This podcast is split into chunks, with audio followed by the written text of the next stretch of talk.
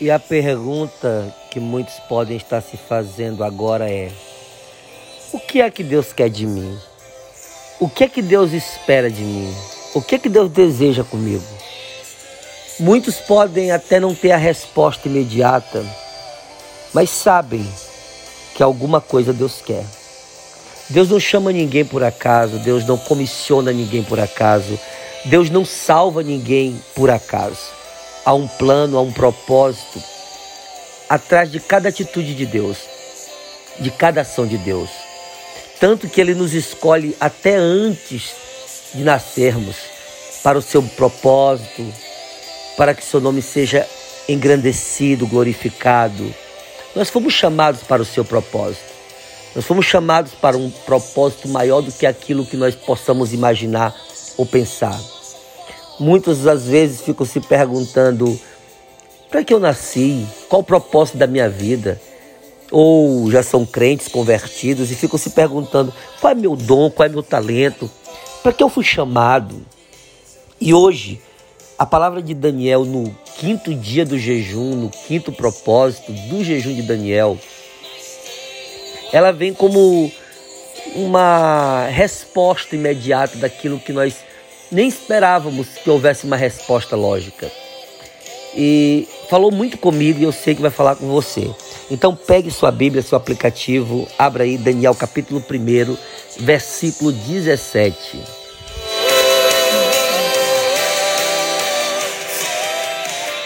Diz assim: Ora, a estes quatro mancebos, quatro jovens, e Yahvé deu o conhecimento e a inteligência em todas as letras e a sabedoria. Mas a Daniel, Yahvé deu entendimento em toda a visão e sonhos para serem interpretados. Nós encontramos nesse texto duas, dois detalhes sobre a graça de Deus. Primeira, a graça comum aonde você vê que Yahvé se estende sobre os quatro em forma de manifestação de dons e talentos naturais. Mas você vê a graça específica aos eleitos, quando a palavra diz que a Daniel Deus deu dons espirituais e não naturais, apenas. Aos quatro, dons naturais. A Daniel, dons espirituais, como acréscimo. E esses dons que Daniel recebeu fizeram dele o que ele representa dentro da reforma babilônica, aquilo que ele representa no contexto da reforma política e social babilônica. Porque Daniel era um reformador, um profeta reformador. Agora, uma coisa linda nesse texto que nos garante o cuidado de Deus é que Deus ele sabe que em toda família, em toda casa, em todo contexto, existe alguém que é uma coluna. Independente de todos serem crentes, existe alguém que é uma coluna. Alguém que foi chamado especificamente para algo extraordinário, algo que não pode ser nem explicado pela lógica humana. Esse era Daniel. Esse pode ser você na sua casa, na sua família, nos seus negócios, na sua empresa, no seu trabalho. E uma coisa fica muito clara nesse texto de hoje. Deus tem dado a cada um de nós dons e talentos que são específicos para determinada área da nossa vida ou para um determinado propósito. Porque eu tenho ensinado isso durante muito tempo que os nossos dons e talentos que recebemos de Deus não servem para nós, servem para os outros. Eles são para servir, servir no serviço da casa de Deus, da obra do reino de Deus. Pode ser que você ainda nem saiba o propósito do seu talento, do seu dom. Ou alguém pode estar dizendo, pastor, eu nem sei qual é meu dom, eu nem sei qual é meu talento. Mas eu quero lhe garantir nessa, nesse dia de hoje, ou amanhã, para quem está ouvindo pela manhã, ou à tarde, ou à noite, eu quero lhe garantir nesse momento que o propósito de Deus, quando ele é preparado e envolve alguém que é chamado por Deus, vocacionado, Deus já tem toda a saída para isso. Ele tem todo o projeto elaborado e a saída para a conclusão disso. Se Deus tem um plano na sua vida, eu creio que Ele tem, e Ele te chamou para algo, algo extraordinário, não vai depender apenas de você aceitar. vai depender de você se submeter ao que Deus tem. Porque antes de ele efetuar o plano, ele vai forjar quem ele chamou. E esse forjar passa pelo fogo, pelo teste, pela prova. O jejum de Daniel é um passo para isso.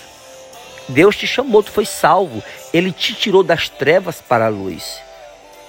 E a Bíblia chama gloriosa luz, a sua gloriosa luz. Então, para a tua vida há um propósito, mas esse propósito que diz respeito à tua vida, diz respeito à vida de muitos outros.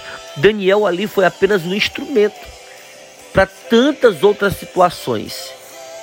O Espírito Santo, ele irá evidenciar no decorrer dos tempos aquilo que Deus colocou em você como dom e talento espiritual ou natural, que será utilizado no seu reino, na sua obra, como instrumento de reforma em alguma área.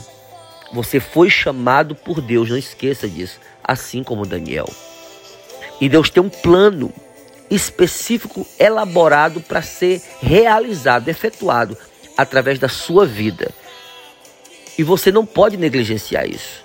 O que nós temos feito com os nossos talentos, com os nossos dons? Temos enterrado, temos escondido, temos negligenciado, temos deixado para depois, temos priorizado outras coisas. O que você tem feito com o que Deus tem colocado na sua mão? Com aquilo que Deus tem colocado no teu espírito, dentro de você. É hora de, assim como Daniel, deixarmos o vento de Deus soprar sobre as nossas asas e nos levar na direção daquilo que ele já planejou, que ele já projetou. Voaremos alto se deixarmos Deus nos impulsionar. É hora de rendição, é hora de entrega. O jejum de Daniel veio na hora certa, na hora da entrega, na hora da rendição. Ei, prossigamos nessa direção. Há um vento soprando, há uma direção apontando, há um propósito, há um foco. Você foi chamado para quê? E se você foi chamado, tem feito o que com essa chamada? Ei, se é diácono, seja diácono de verdade. Zele pelo ministério, pela casa de Deus, pelo serviço sacerdotal. Se foi chamado para ser 12, 144, é hora de trabalhar, de fazer o ID. É hora de fazer as células e as gerações explodirem no crescimento tanto qualitativo quanto quantitativo. Se você foi chamado para o pastoreio, seja pastor, ou pastora, ou bispo, ou profeta, não sei quem está me escutando, é sacerdote do altar, faça seu sacerdócio valer. Você foi chamado para isso. Pastoreie, estude, se prepare. Se você foi chamado como missionário, um evangelista, ei, Ide, faça a obra acontecer, chegue nas, nos lugares, nas casas, nas ruas, nos bairros, nas cidades, nas vielas, nos povoados, faça acontecer. É levita, ministro do altar, foi chamado para cantar, dançar, orar. Ei, faça bem feito, exalte na beleza do Senhor aquilo que você recebeu como dom e talento, faça bem feito. Imagina se Daniel tivesse negligenciado aquilo que Deus colocou sobre ele. Ah, eu estou preso. Ah, eu estou em exílio. Ah, eu estou longe da minha família. Ei, não há argumento para quem foi chamado. Não há justificativa para quem foi comissionado. Fomos chamados e agora só nos resta uma coisa: cumprirmos. Fazermos valer aquilo que Deus nos mandou. Assim como Daniel, é hora de despertarmos e cumprirmos o propósito. Eu não sei onde você está agora. Se é no trabalho, te afasta um pouco aí, procura um lugar. Se é no trânsito, encosta o carro ou encosta em algum lugar que você possa orar comigo. Você pode observar que o trânsito aqui perto está muito alto, o som dos carros de som, né? Mas vamos nos concentrar, vamos orar. Feche seus olhos. Pai, nesse momento nós nos colocamos diante do Senhor, confrontados por Daniel. um jovem em exílio, um jovem sob o domínio opressor de um ditador da época, um jovem que tinha tudo e ao mesmo tempo viu tudo tirado dele e que mesmo assim precisou demonstrar sua fé e seu testemunho em um lugar rodeado de uma nuvem de testemunha negativa. Um exército opressor. Exército de pessoas sem a perspectiva de fé que ele possuía. Daniel só tinha o Senhor ali. Apesar de ter três amigos, mas ele só tinha o Senhor ali. E ele foi forte, foi corajoso, foi determinado, foi perspicaz, foi um crente de verdade. E como Daniel foi naqueles dias, nós pedimos ao Senhor que o Senhor permita que nós sejamos hoje firmes, fortes, inabaláveis, não vacilantes, perspicazes, intrépidos, convictos, perseverantes naquilo que o Senhor colocou em nós. Centenas de pessoas estão orando comigo nesse momento. Que eles também entendam que eles podem ser agora, a partir de agora, o canal de oração e de mudança e de reforma na vida de outras pessoas que os escutam. Senhor, nós oramos e cremos que o Senhor tem um plano para a vida de cada um e que esse plano vai se cumprir nesse tempo, em nome de Jesus. Amém. Querido, não esqueça, tem um plano de Deus na sua vida tem um plano de Deus na tua história e você não vai perder de forma alguma o foco disso. Ei, o caminho já está aberto, já está feito. Vamos entrar nesse caminho? Caminhemos por ele? Ei, a direção já está feita. Deus tem um plano. Prossigamos desse plano. Nada de vacilar, nada de retroceder. Já estamos conectados no Espírito de Deus. Já estamos é, enxertados em Jesus, a videira verdadeira.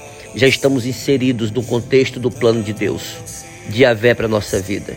Só nos resta, só nos resta nos submetermos a esse plano e perguntarmos a Deus: Senhor, o que é que queres de mim?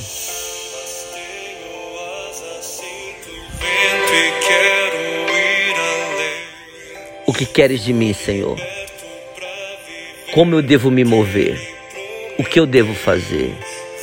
O que o Senhor quer de mim? Eu estou aqui, disponível. O Senhor já me deu asas. O vento já está ali. Me ensina a voar na direção correta. Mesmo contra os ventos contrários, me ensina a subir os níveis, a voar os níveis a avançar acima dos níveis para viver aquilo que o Senhor projetou para mim. Não duvide disso.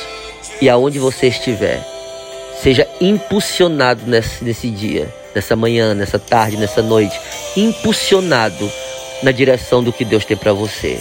Assim como Daniel, deixe Deus te usar. Em nome de Jesus. Graça e paz e até amanhã.